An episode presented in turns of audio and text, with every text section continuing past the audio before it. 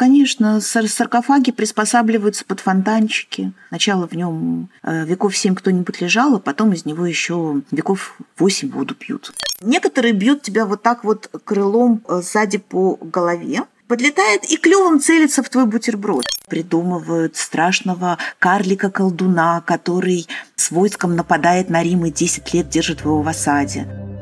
Всем привет! Это Маша Преображенская и подкаст «Гений места», который помогает людям путешествовать во времени и пространстве. Я возвращаюсь к вам после небольшого перерыва и, тадам, открываю второй сезон – но перед тем, как начать, я хочу сказать огромное спасибо всем тем, кто подписывается на меня на разных платформах. Я вижу все ваши сердечки, звездочки, вижу ваши отзывы и ценю каждое слово. Поверьте, это и правда очень-очень важно для меня и моего проекта. Итак, начинаем второй сезон, и в первом выпуске я решила замахнуться на вечный город. Да, сегодня мы говорим о Риме. Рим – один из моих самых любимых городов – это место, в котором я чувствую себя как дома, и я очень люблю о нем говорить. И сегодня город становится героем выпуска не случайно. 21 апреля Рим справляет день рождения. Ему исполняется, страшно сказать, 2774 года. Заново открывать для себя вечный город мы будем вместе со Славой Швец, искусствоведом, ведущей Facebook журнала «Дежурный по Риму», основательницей замечательного проекта «Лектория Скриторио», человеком, который живет в Риме и который умеет с ним разговаривать. Вот мы сейчас увидим, как Слава это делает. Слава, вот какой он для тебя Рим визуально? Я не знаю, какие краски ты бы использовала, чтобы нарисовать картину Рима, какую палитру? Его последние 100, наверное, 40 лет все видят э, охренно-рыжим. Случилось так, что когда было объединение Италии, после 1860 года Рим весь перекрасили в э, рыже-бордовые цвета. И, в общем-то, с тех пор как-то вот этот вот рыже-коричневый, он все время поддерживался. Причем на закате это смотрится особенно эффектно. Рим становился иногда цвета такой помпеянской охры. Ну да, в моей голове это тоже пени и рыжие, рыжие здания и солнце, ну в зависимости от того, это утро, это день, это вечер. Иногда они розовые, если это закат. Когда ты первый раз почувствовал, что это твой город? Никогда. У меня нет понятия свой город, но и плюс я правда честно считаю, что Рим ничей. Он такой сам по себе. В общем, он-то на этом месте у нас стоит последние 28 веков. Поэтому как-то, мне кажется, концепция чей, она уже очень далеко от него отстоит. Что больше всего тебя привлекает в этом городе? Мне кажется, что Рим, как редко какой город, отдает ощущение вот этой непрерывной истории. Да, история есть, конечно, и в Венеции. История есть и в Лондоне, и в Париже, и во многих других городах. Но только в Риме люди живут на одном и том же самом месте – последние 28 веков. Мы знаем день рождения Рима, это 21 апреля 753 года. Из года в год эта дата празднуется. Вот это ощущение того, насколько ты мал по отношению ко всей этой гигантской истории, и гордость от того, что ты все равно даже вот в этой своей малости являешься ее частью. Эти два очень противоречивых ощущения, наверное, и являются одним из самых очаровательных свойств Рима. Да. Кстати, как ты относишься к искажениям истории и к разным легендам о Риме? Там, я не знаю, о том, что в Колизее когда-то был бассейн. Бассейна там не было. Это упоминание у одного историка, что там устраивали симуляцию э, некоторых морских сражений. Это под большим вопросом. Боюсь, что э, окончательно на это э, вряд ли при нынешних э, знаниях об истории мы ответить сможем. То есть это ни да, ни нет, неизвестно. Если было, то один раз в процессе постройки. А искажение истории, ну что, как отделить городской миф от искажения истории? Где заканчивается городская легенда, которую люди радостно пересказывают друг другу, и начинается действительно целенаправленное искажение истории, да, ну, как в случае с в них ночью будет помянут Фоменко, да, например. А, очень сложно провести эту черту. Городская легенда всегда жила, живет, имеет право на существование. Я вот буквально вчера читала лекцию как раз о деконструкции одной из местных легенд. Есть такая легенда про Папессу, единственную женщину, папу на троне Петра. И вот как раз два с половиной часа мы пытались разобраться, правда это или нет, а если нет, то как эта легенда появляется, как она обрастает подробностями. Сначала это некая неизвестная женщина, про нее ничего не понятно. Потом у нее потихоньку появляется имя, потом возникает буквально э, на глазах место, где происходят события. Потом, что самое интересное, ей хронографы даже переписывают хэппи-энд. Она не умирает в конце, а живет долго и счастливо. А вот. Ну, не знаю, насколько счастлива, но долго точно. Успевает увидеть даже там и, и сын у нее выживает. В общем, такой вот Чапаев, который переплыл реку Урал. А, выглядит потрясающе. Ну, это очень по-человечески, да. Чем больше времени проходит, тем больше людей эту историю рассказывают, тем более, наверное, она становится в зависимости от того общества, где это происходит, позитивной или, наоборот, ужасной и страшной. Она существовала, Папа Иоанна, как ты сама считаешь? Нет, совершенно нет. Это, это чистая легенда. Это совершенно точно я э, могу а, практически поклясться, потому что при подготовке я просто а, два месяца рылась во всех манускриптах XII а, века и XIII и XIV. Рим ведь сам рассказывает нам свои истории, когда мы гуляем по нему. Именно поэтому, Слав, я очень люблю твои лекции и твои прогулки. Я помню эти прогулки в Фейсбуке, когда мы все сидели дома во время пандемии. Это была какая-то совершенно волшебная возможность увидеть этот город воочию, когда воочию ты его увидеть не можешь, а с тобой можно было его увидеть, почувствовать и даже потрогать. Это был такой эффект полного погружения, почувствовать его настроение, его историю. И я тогда поняла, благодаря тебе, как Рим может со мной разговаривать. Вот эта колонна, она привезена оттуда, а этот камень, он здесь заложен тогда-то. Такое ощущение, что Рим, он соткан из кусочков разного времени. Да, конечно, сюда очень много всего свезли вот в этот момент, когда в Риме были все деньги этого мира. Это где-то приблизительно в первом-втором веках нашей эры. Больше здесь столько денег всего мира не было никогда и вряд ли когда-нибудь еще будет.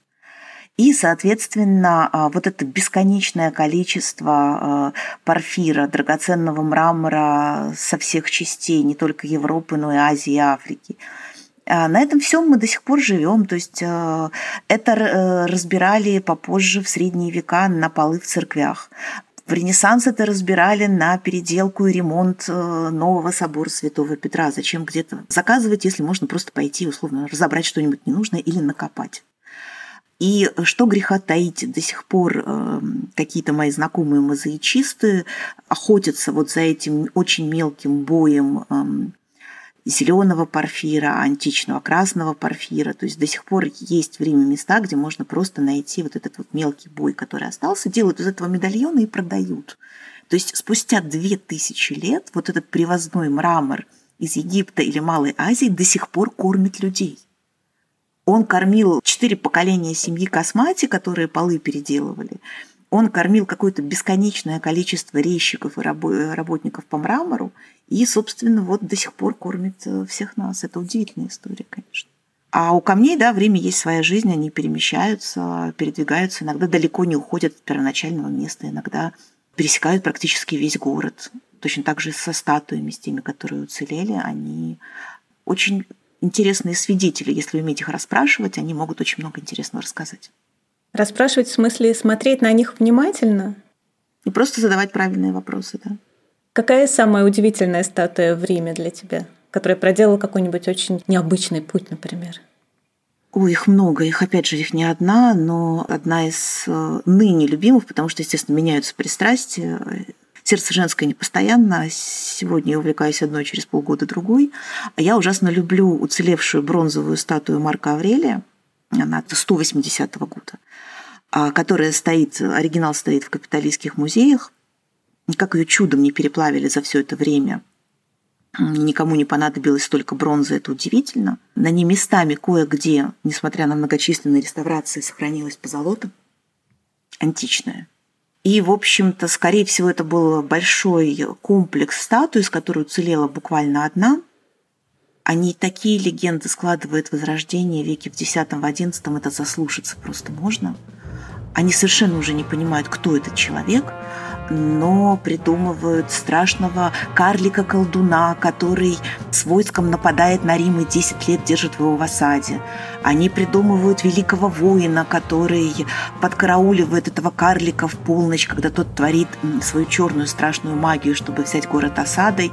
И, значит, так как карлик не может погибнуть от человеческой руки, догадывается затоптать его конем. А челку, вот эту прекрасную челку имперского коня, которая так вот э, красиво завернута и уложена между ушей лошади, они принимают за птицу-кукушку которая куковала как раз в тот момент, когда этот негодяй-карлик творил свою черную магию. И, в общем-то, вот по этому крику великий воин сообразил, когда можно врага брать живым. Но если, например, эту легенду дочитать до конца, там говорится, что э, так их и изобразили. Великий воин на коне, а перед ним внизу поверженный карлик со своей женой. Последние строчки легенды у нас неожиданно откуда-то появляется жена карлика. На самом деле это была конная статуя императора, перед которым на коленях стояли поверженные варвары, которых бедолаг, видимо, переплавили достаточно быстро. Их просто не осталось. Да, их давно нет, но в XI веке там, или в X их еще видели – но, видимо, это стояло как-то неудобно или эм, бронза к этому времени настолько испортилась, что в этих неразличимых бородатых фигурах вот они решили, ну, карлик... Все же знают, что, например, э, что жены гномов тоже бородаты. А точно так же, ну, кто разберет этих варваров и карликов? Ну, вот там какие-то две фигуры, конечно же, это поверженные враги. Статуя Калигулы – у меня сложилось очень четкое ощущение, что история Рима, она совершенно живая. То есть то, что происходило там, я не знаю, 20 веков назад, 10 веков назад, оно может вдруг взять и появиться совершенно волшебным образом перед тобой. И в этом чудо и волшебство этого города. И раз уж мы со Славой начали говорить о статуях и о том, как они могут с нами говорить, мне вспомнилась одна история о статуе Калигулы. Кстати говоря, история почти детективная. В январе 2011 года полиция задержала человека, который грузил какие-то огромные камни в свой фургон. Оказалось, что этот человек является так называемым черным археологом. Черные археологи творят свои темные делишки в Риме уже много-много лет. Это люди, которые занимаются нелегальными раскопками. Они находят какие-то древние артефакты, которых в Риме огромное количество, вывозят их из страны, чаще всего по частям, и продают. Так вот, этот человек собирался вывозить эти древние камни в Швейцарию, но полиция остановила его, камни передали специалистам, и оказалось, что это часть древней статуи Калигулы, которая пролежала в земле 2000 лет.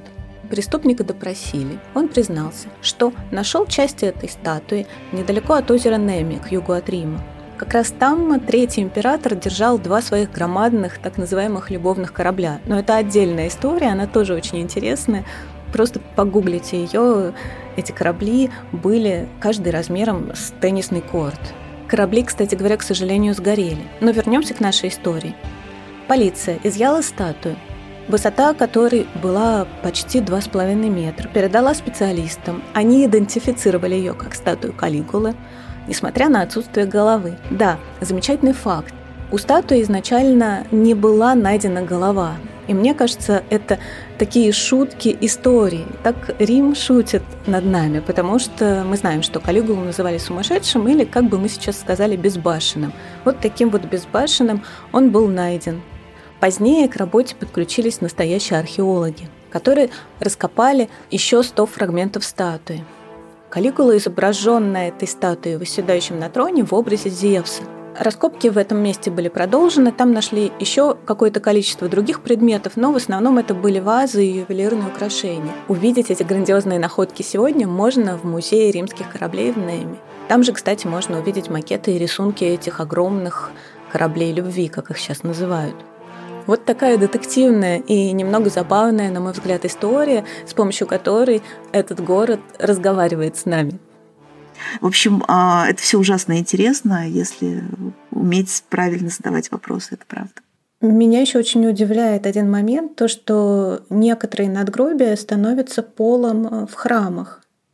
Конечно, саркофаги приспосабливаются под фонтанчики, особенно под питьевые. Ну, то есть э, сначала в нем веков семь кто-нибудь лежал, а потом из него еще веков восемь воду пьют. Ну, Сначала лошади, а теперь туристы. Ну, в общем-то, почему бы и нет. Но это такая красивая тоже философская история. Жизнь, новая жизнь начинается на старом, так скажем, фундаменте. Это еще нет, это и обыкновенная бытовая экономия. Это очень хороший мраморный контейнер. Зачем выбрасывать дорогой хороший мраморный контейнер, особенно когда на нем красивая резьба? Давайте употребим его под что-нибудь нужное и полезное. Да, тут абсолютно такая римская городская история. Все в дом. Экологичное использование городского пространства, безотходная экономика города – как бы мы сейчас сказали. То есть город с величайшей историей, на самом деле своей этой истории не так уж сильно и дорожит. Или ее просто так много, что ее уже девать некуда? Нет, это, э, мне кажется, это совершенно нормальный продукт обыкновенной эволюции городской среды, как растение, которое вырастает, цветет, дает семена, э, отцветает, умирает и превращается в перегной, чтобы на нем выросли новые поколения растений, точно так же город сам себя перерабатывает. Просто это занимает э, не год и не два, это занимает века и тысячелетия. Стенки храмов превращаются в строительный бой, который используют для фундамента новых храмов. А, колонны перемещаются по городу, потом превращаются в булыжники или во что-нибудь еще, не знаю, в камни, чтобы ось кареты не цепляла за угол, заезжая в палаццо. Да? Это какая-то тоже такая совершенно а, медленная эволюция, очень похожая на эволюцию биологическую. Просто она намного медленнее, незаметнее глазу. Но это очень красиво. Это такая история не в библиотеках, которая пылится и тлеет, да, это какая-то такая живая история, как человеческая память, а что-то мы уже, наверное, забываем и не можем восстановить, потому что это уже истлело, там, истоптано ногами. Да, это, к сожалению, так, но, с другой стороны, забывать и терять тоже очень полезно. Это аспект, про который редко, его редко проговаривают вслух, мы все время жалеем, что, например, нам осталось ничтожно мало картинок от того же самого Леонардо. Да? Ну, он и так мало делал, большую часть не доделал. Заваливай контракты, будь как Леонардо. Да? А, но, тем не менее, именно эм, то, что, карти... например, если мы говорим о живописи да, или о скульптуре, то, что они пропадают и исчезают, дает возможность создавать постоянно что-то новое – а что новое сейчас в Риме, что, например, тебя радует? Меня ужасно радует то, что с появлением новых технологий появился неинвазивный способ реконструкции античных сооружений. А 3D-очки и короткое видео, смонтированное умелой рукой, творят чудеса. У нас оживает Большой цирк, оживает Алтарь мира, оживает Золотой дом Нерона и вот это вот вся прочая вот прекрасное великолепие. Причем за смешную цену в 10 евро. Это уже сделали термокаракалы. Это сделал маленький музейчик в Большом цирке, то, что называется Чирку Массимо. Это стадион для гонок на колесницах, который сразу за форум. Рано или поздно я уверена, что это сделают для форумов. Это сделали в Золотом доме Нерона, и это сделали в алтаре мира Арапачес, который э, строили при Августе. То есть уже в Риме достаточно много мест, ну, во всяком случае, было до нашей пандемии, где можно было заказать 3D-очки и увидеть, как это выглядело. Волшебно. Слушай, это гениально, конечно. Это да, вот это меня радует невероятно, потому что человеку, который сталкивается именно с а, этим аспектом или с этой частью истории впервые, ему очень сложно реконструировать воображение а, внешний вид, например, храма, да, от которого осталось там пять э, обрубков колонн. То есть, когда ты 20 лет тренируешься это делать, ты смотришь, о, я знаю, я, я уже понимаю, как он выглядел, как он э, был, практически даже понимаю, как он был раскрашен. Ну, то есть плюс-минус, потому что это тоже стандартная история. Скажи, а у тебя есть любимая эпоха в истории Рима? Я не могу сказать, что есть какая-то вот прям определенная любимая. Как правило, всегда а, получается так, что я понимаю, что какой-то период я знаю очень плохо, начинаю им заниматься, совершенно им очаровываюсь. Очень понятная история. А когда мы что-то начинаем понимать, нам начинает это нравиться. Да? И точно так же недаром мы очень часто очаровываемся нашими тренерами или учителями. Да? А в этом смысле Рим или какой-то период истории Рима выступает для меня в том числе и учителем. Я очень в последнее время полюбила римскую архаику. Ну, прям архаика, архаика, что здесь было до всякого э, Рима. И как раз вот это самое начало, первые буквально века как из э, небольшого городка у нас в итоге вырастает империя, которая просто изменила судьбы всей планеты. Да? Мы же все живем вот в этом постримском мире. немножко постгреческом, но на самом деле постримском, начиная от права и заканчивая понятием карьеры, которую придумали те же самые римляне. Потому что до римлян карьеры не существовало. От общественного устройства и бюрократического вплоть до понятия утопии. Да? Вот. Ну, хотя утопия это все-таки больше греки. Вот что было до этого, откуда все начиналось, это очень интересно. Ну и, и очень интересно, последние два года я занимаюсь римской топографией средних веков, потому что второй удивительный период, про который мы крайне мало знаем, это вот с пятого где-то века по, наверное, 12 11 Что время было в седьмом, восьмом, девятом, тайна практически. Потому что это было время упадка или какие-то другие причины? Потому что центр мира перенесен в Константинополь, Рим превращается в провинцию, меняется тип власти. Здесь остается, э, как бы за старшего остается папа, и это очень забавно. В итоге эм, так у нас вырастает та самая католическая церковь, которую мы сейчас знаем, в которой, тем не менее, невероятно сильны все традиции античного Рима. Вот если ты действительно хочешь увидеть до сих пор живой античный Рим, ищи его в нынешней католической церкви. Вот кто традиции сохранял, ну, немножко изменив, но действительно сохранял долго. Мы знаем, что здесь что-то происходило, но не до конца. Это ужасно интересно разбирать. А что-то удалось такое удивительное для себя найти, прямо открытие какое-то? Удивительно, когда ты, с одной стороны, читаешь, потом видишь своими глазами, что для того, чтобы построить шестиугольное здание, фундамент должен быть круглый. Ну, то есть, ну, вот какие-то такие, я понимаю, что это звучит, возможно, как-то странно или глупо, но когда ты своими глазами видишь, как это делали ребята в 322 году, то есть 4 век нашей эры, и ты можешь подойти, пощупать и за камешек его подержать, это, конечно, производит впечатление. Да. Но это же были довольно революционные вещи в архитектуре и строительстве на тот момент. Меня в свое время совершенно поразило, что в Риме довольно рано появились первые многоэтажные дома. Ну, многоэтажки в Риме появляются где-то приблизительно а, с первом веке, кон- конце первого века до нашей эры. А прямо хорошие семиэтажки – это первый век уже нашей. Ну, вот первый век новой эры. Это удивительно. Это удивительно, но понятно, что это, опять же, причина та же самая, по которой у нас появляются небоскребы население города растет, ему ничего не остается, как расти вверх. Поэтому Август, например, ограничивает высотность 21 э, метром по фасаду. Это 6 этажей. Это даже побольше, потому что верхние этажи можно скроить, сделав э, этажи по 2 метра всего высотой. Не 2,70, как у нас сейчас стандартные потолки, а 2. Потому что верхние этажи самые дешевые. Народ все-таки ростом пониже, чем мы сейчас. Это средний метр шестьдесят пять. И им, в принципе, если они там только ночуют, им и 2 метра ок. А я, как домовладелец, чья цель заработать побольше денег на этих доходных домах, себе тем самым увеличиваю просто квадратные метры пространства под съем. А поэтому в Риме бесконечные пожары, поэтому через век они попытаются опустить эту этажность до почти 18 метров. Не сработает, потому что ребята будут продолжать строить в нарушение, как обычно, всех госзаконов. Высота по фасаду 18, ок, отступаем на пару метров и все равно там делаем какую-нибудь пристроечку. Существовала одна, во всяком случае, до нас донесло упоминание об одной инсуле, вот этом многоквартирном жилом доме, в которой, видимо, было, ну, этажей 10. Правда, она, судя по всему, скорее всего, считалась каким-то чудом. И про нее, например, упоминает Тертулиан во втором веке нашей эры. При всем при этом верхние этажи это были практически трущобы, то есть маленькие-маленькие комнатки, где не было туалета и не было никакой кухни, естественно, никакой воды.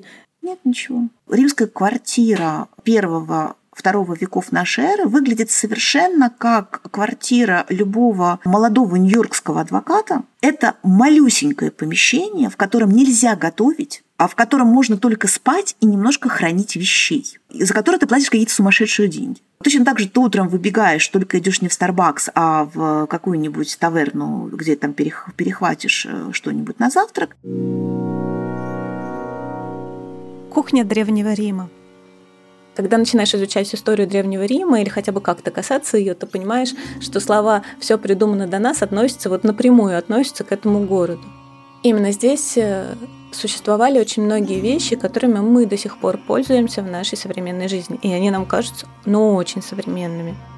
Мне всегда очень интересно, как питались люди в разных странах, в разное время. Вот относительно Древнего Рима меня эта тема тоже дико интересовала. Как мы уже говорили, у большинства жителей города, небогатых жителей города, не было возможности готовить дома. Не было пространства, не было плиты, не было воды. Так вот, в Риме было очень распространено то, чтобы мы сейчас назвали уличной едой или даже, может быть, фастфудом. Это были такие таверны, которые располагались э, на первых этажах помещений, естественно, и они выходили прилавком на улицу – Блюда разогревались с помощью нескольких объемных сосудов с водой или больших чанов, встроенных в прилавок.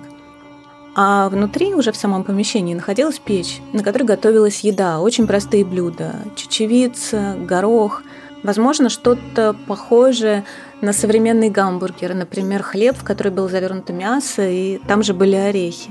Еще одна простая еда – это соленая рыба. Вот человек мог пообедать соленой рыбой и бобовой кашей, например. Кстати говоря, Эту рыбу вместе с кашей продавали прямо на улицах. Хозяева харчевин могли отправить человека с подносом с какими-то явствами для того, чтобы он продавал эту еду на улице. Ну, мне тоже кажется, это очень современно. Первый прием пищи это мог быть кусок хлеба, смоченный в вине, смазанный медом, или просто кусок хлеба, посыпанный солью, кусок хлеба с оливками, кусок хлеба с сыром, Дети могли, выбегая из дома, купить себе оладьи или лепешки, жареные в каком-то жире или сале.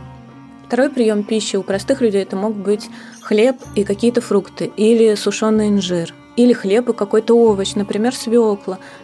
Вероятно, в Древнем Риме впервые появился салат. Вот его подавали как раз во время третьего приема пищи. Это могли быть, э, я не знаю, лук-порей, какие-то острые травы, яйца, опять же, соленая рыба. Если это был большой уже такой вечерний прием пищи, то там мог присутствовать салат, могло присутствовать какое-то второе блюдо, приготовленное из мяса или рыбы, какие-то каши, а на десерт подавались всяческие фрукты и каштаны. В Древнем Риме люди также устраивали вечеринки. Ну, понятно, что устраивались какие-то вечеринки в богатых домах, куда приезжали повара, привозили все продукты. Это был своего рода кэтеринг, все расставляли, очень красиво нарезали. То есть да, кэтеринг тоже появился в Древнем Риме. Простые люди сами организовывали себе эти пирушки, они покупали какое-то количество вина, покупали хлеб и, например, э, соленую рыбу. В Древнем Риме люди вели довольно насыщенную социальную жизнь, и схема их питания была очень похожа на то, что сейчас происходит, я не знаю, в Москве, в Лондоне, в Нью-Йорке. Заниматься спортом и мыться ты идешь так в спортзал, а тогда в термы. И, в общем-то, домой ты приходишь только на глухую ночь и вещи там хранишь. Единственное, что изменилось за это время, у нас появились туалеты э, внутри каждого отдельного помещения. Это, конечно, большой плюс. Раз мы начали говорить про все эти бытовые истории в первые века нашей эры, то давай вернемся к термам. Я так понимаю, что термы тоже были обязательной частью жизни, поскольку негде помыться, кроме как там. Да? Или в каких-то домах все таки был водопровод? Если у меня дорогой домус, грубо говоря, частный дом, у меня, конечно же, там есть э, своя собственная сауна, назовем ее так, да, термы, теплые полы. Это о каком веке мы говорим, Слав? Да, с первого века уже начинают делать, до новой эры начинают делать теплые полы. Все обогревается. Как? Горячим воздухом по принципу терм. Стены, полы, ну, то есть если у меня есть э, деньги это все топить, э, держать рабов и построить, да, я не мерзну зимой, иначе бы я с ума сошел ходить по этому мрамору. На самом деле с термами происходит приблизительно та же история, которая сейчас на наших глазах происходит с торговыми центрами. Галерея магазинчиков, находящихся на одной улице, сбивается вместе, потому что вместе магазинчики выживают лучше. Превращается в большой крупный конгломерат вот этих лавочек. Постепенно им не хватает места в центре города, они переезжают из центра за город и обрастают кинотеатрами, закусочными на любой вкус, э, игровыми площадками для детей, маникюрами, педикюрами, химчистками, прачечными, спа-салонами, парикмахерскими и чем угодно. Приблизительно по этому же принципу были устроены термы, только, естественно, основная привлекательная черта – это не пошопиться, а помыться. Точно так же туда уходил на полдня, то есть в Риме работали две трети дня, то есть где-то в районе так, четырех вечера все уже закрывались. И дальше у тебя есть вот это твое свободное время, ты идешь в термы, э, это твой Фейсбук, Каждый день? Ну, естественно, каждый день. А, потому что там ты узнаешь все новости. Это твоя социализация. При больших римских термах были библиотеки, как правило, а, с отдельно греческим крылом, где лежат греческие книги на греческом, отдельно с латинскими книгами. Это сад, в котором ты можешь потом посидеть. Это какое-то дикое количество закусочных, где тебе продают еду, потому что управляющий терм, естественно, завел себе там мельничку и сам еду готовит, чтобы никому не отдавать торговые пространства и на этом зарабатывать. Вот. И, естественно, ты оттуда выходишь только поздно вечером. Чудесная, чудесная жизнь. Я бы вот, наверное, даже сейчас от такой не отказалась. В другой своей прогулке ты говорила о том, что сейчас изучаешь историю, по-моему, IX века. И вот это время очень похоже по настроению на локдаун, который сейчас Рим в очередной раз переживает. Да, есть такое немножко. Ну, надеюсь, что это все ненадолго. Мне тоже так кажется, что это абсолютно все временно, но у нас есть вот это время подумать и представить, и что-то там осмыслить. А, кстати, вот возрождение Рима, с чего началось? Как оно началось, если мы говорим о IX веке? Возрождение Рима начинается попозже. Возрождение Рима начинается как раз в том числе потому, что э, его в очередной раз поднимает туризм. Как ни странно, это прозвучит. Туризм вообще всегда спасал Рим, э, во всяком случае, последние веков 16, когда дороги становятся поспокойней, и ты можешь быстрее по ним передвигаться без страха, что тебя ограбят, ты идешь в Рим, естественно, к могилам апостолов, потому что мир вокруг, он целиком христианский, и, в общем-то, это делают все. А, никакого туризма по красотам в нашем понимании еще нет, но вот, этот, вот это паломничество, оно выполняло сказочную роль не только путешествия, но еще и психотерапии. Если ты не можешь спать ночами, тебе кажется, что твоя бессмертная душа попадет в ад, что ты страшный грешник, что э, тебя наказал за что-то Бог, и вообще у тебя высокий уровень тревожности, иди в паломничество путешествии можно развеять все, включая несчастную любовь или неудачный брак, да, или пережить развод. Иди к могиле апостола, купи по дорожке книжку, в которой написано, а, где заработать побольше дней отпущения грехов. Да, были такие справочники, в котором написано, что паломник должен делать. Придешь на площадь у собора Святого Петра, подними глаза на крест над обелиском, преклони колено, прочитай «Отче наш». Получишь, например, там, я не помню сейчас сколько, по-моему, 300 дней индульгенции. Зайди в такую-то капеллу, помолись там, получишь 80 дней индульгенции. Эти дни суммируются. Походил по красотам, в книжечку записал, отмолил себе пару лет. То есть это одновременно такой туризм и компьютерная игра «Бродилка», где нужно собирать ништяки, и как бы у тебя это все суммируется. Погулял, подышал, посмотрел на красоты, помолился, успокоился, снял, понизил себе уровень тревожности о том, что твоя бессмертная душа немедленно попадет в ад. Нет, все-таки не немедленно, а через вот эти семь лет, что я здесь набродил себе отпущение грехов за, там, за 2-3 недели. И также тихонечко пошел домой. Через пару лет в случае повышения тревожности повторить.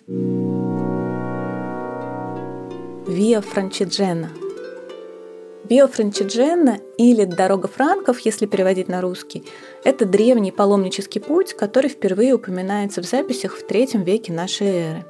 Дорога эта ведет из Кентербери, Англии, в Рим и проходит через разные красивые европейские города – Реймс, Лозанну и другие города – на самом деле это не только паломнический путь, но и такая главная важная дорога, по которой с определенного времени люди могли относительно безопасно прийти, например, из Англии в Италию. Если говорить о его значимости для католиков, для паломников, то он считался вторым по значимости после знаменитого пути святого Иакова или пути Сантьяго – паломнического маршрута, который ведет к храму Сантьяго де Компостела. Кстати, сейчас путь Сантьяго – это очень-очень популярный туристический маршрут.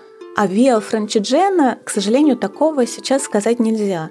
С 1994 года дорога франков вошла в международную систему туристических и паломнических маршрутов.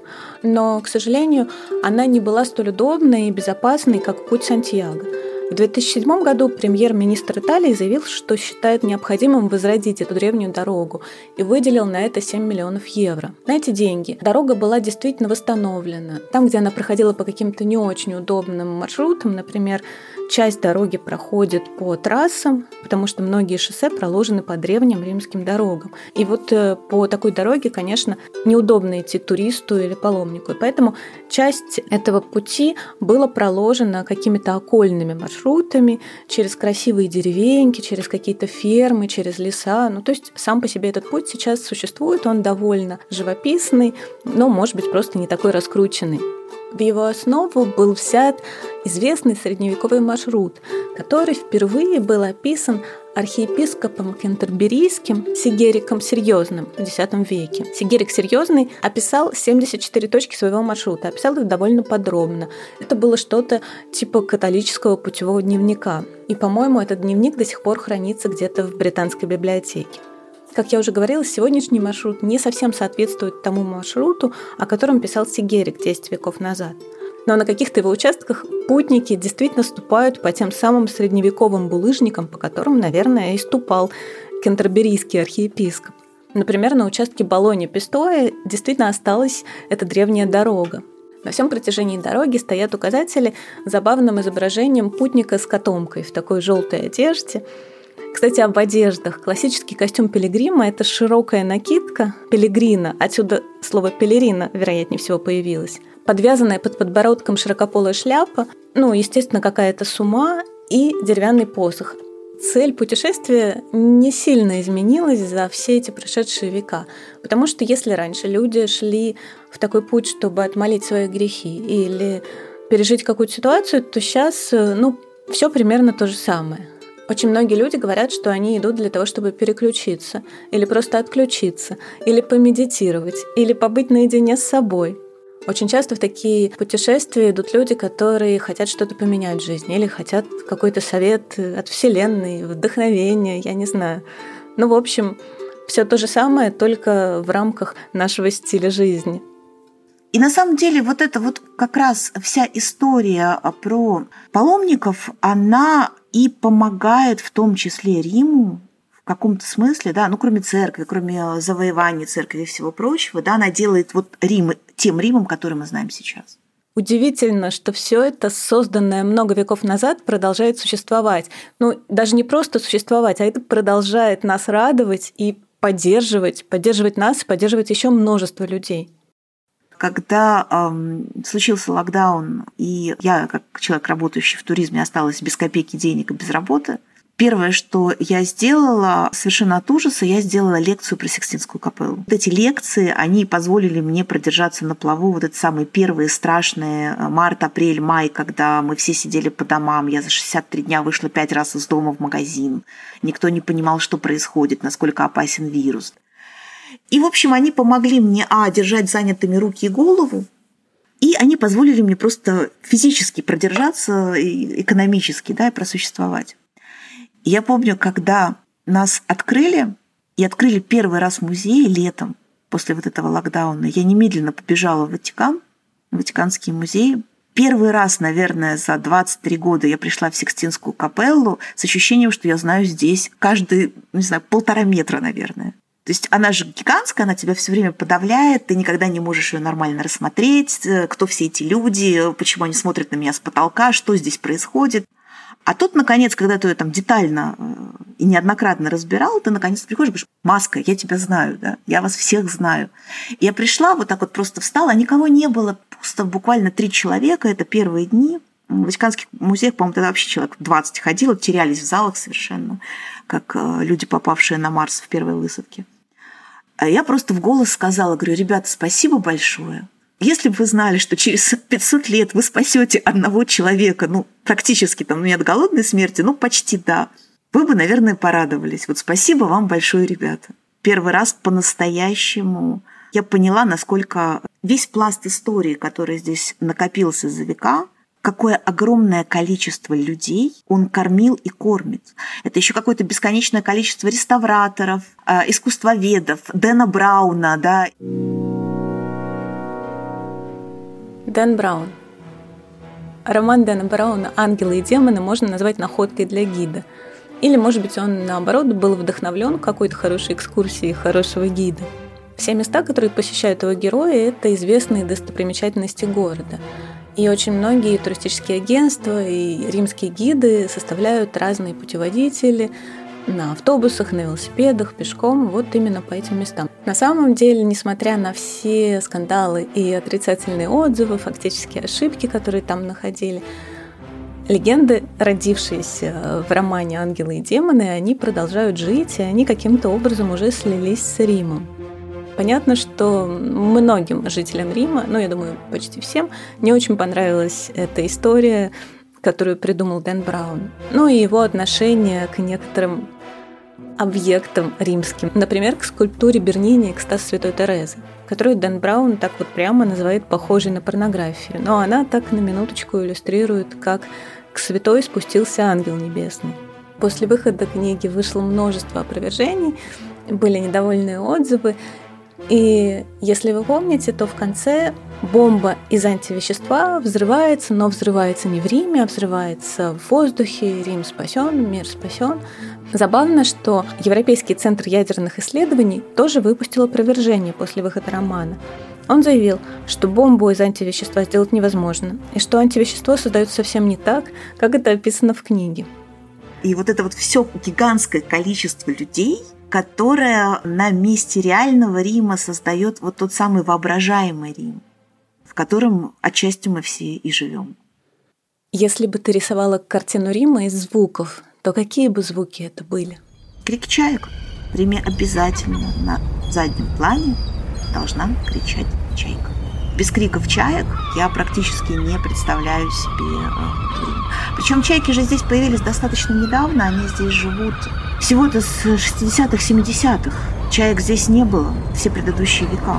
А меняется город, они перебираются с побережья поближе к человеку и к органике, которые отходы. И вот последние, наверное, не знаю, там 15 поколений чаек, они море не видели, они исключительно городские животные. Они научились переходить дорогу на светофор пешком. Пешком? Да. Почему же не, не перелетали? А зачем? Зачем себя утруждать? Стоят все люди, подходит чайка, стоит смотрит на всех остальных. Все остальные идут, она идет. Тихонечко-тихонечко переходит через дорогу и идет терзать следующую мусор. Какие умные чайки. Очень интересные создания. Они, оказывается, живут больше 20 лет. Если мы говорим о максимальном сроке, естественно, понятно, что. Но городские чайки – умные, хитрые создания. Например, у в центре Рима у Троянской колонны э, живет уже не первое поколение чаек, которое учит своих птенцов, когда те начинают летать, как выбивать у туриста бутерброд из рук. А ты это видела прям своими глазами? Да, конечно, я туда ходила каждый год и э, страшно любила период, когда вот э, чаячьи дети нормально только встали на крыло и начинают уже как-то толком летать. И подлетает э, чайка там приблизительно 5-6 лет, показывает, как это делать. Молодые чаята внимательно наблюдают и потом пытаются повторить. Она подлетает просто сзади, она пикирует сзади, подлетает. Некоторые бьют тебя вот так вот крылом э, сзади по голове, подлетает и клювом целится в твой бутерброд. Обычно 70% людей уже на этой стадии просто его бросают. Некоторые не бросают, и тогда начинается небольшой воздушный бой, потому что она действительно, некоторые чайки вцепляются клювом вот, вот там в твой кусок пиццы, бутерброда, и, естественно, махает крыльями, и весь этот воздух летит тебе в лицо, тянут его на себя. Несколько раз я видела людей, которые отбивали свои бутерброды у чаек, но это было дело, видимо, принципа, потому что ты после этого его есть не будешь. Чайка прекрасно понимает, что после этого никто ничего есть не будет, она просто стоит и ждет, говорит, ну что, а теперь выбрасывай. Не знаю, что правда случилось с этой прекрасной традицией за последние два года. Чья-то вылетают где-то ближе, ну, зависит от года, май-июнь, и вот где-то уже ближе к июлю-августу они начинают их учить э, вырывать еду. Очень забавно. А интересно, как звучал Рим, например, в третьем веке нашей эры? Это стук колес э, по той же самой брусчатке, ну, в смысле, по тому же самому базальту, только форма у него другая была, это плиты были там побольше. Это э, перекрикивание, это очень много шума из домов, потому что, естественно, никто не забрал стеклопакеты. И это журчание многочисленных нимфеев, фонтанов, фонтанчиков, вот это вот огромное количество э, источников воды, которые, в принципе, здесь и журчали все века до 20 только в 20 веке э, с мыслью об экономии воды начали отрезать и убирать все те фонтанчики, которые я еще в конце 90-х успела здесь увидеть и запомнить. Вот так, с утекающей водой заканчивается, утекает и наша замечательная прогулка по Риму. городу, по которому, я уверена, многие из нас скучают. Ну вот я точно скучаю. Но Рим, он обязательно нас дождется, на то он и вечный город. Спасибо, что слушали этот эпизод до конца. Подписывайтесь на мой подкаст на всех платформах, где слушают подкасты. Пишите отзывы, они мне правда очень нужны. Заглядывайте в мой инстаграм, тикет нижнее подчеркивание ту. Ну и, конечно, ждите новых путешествий.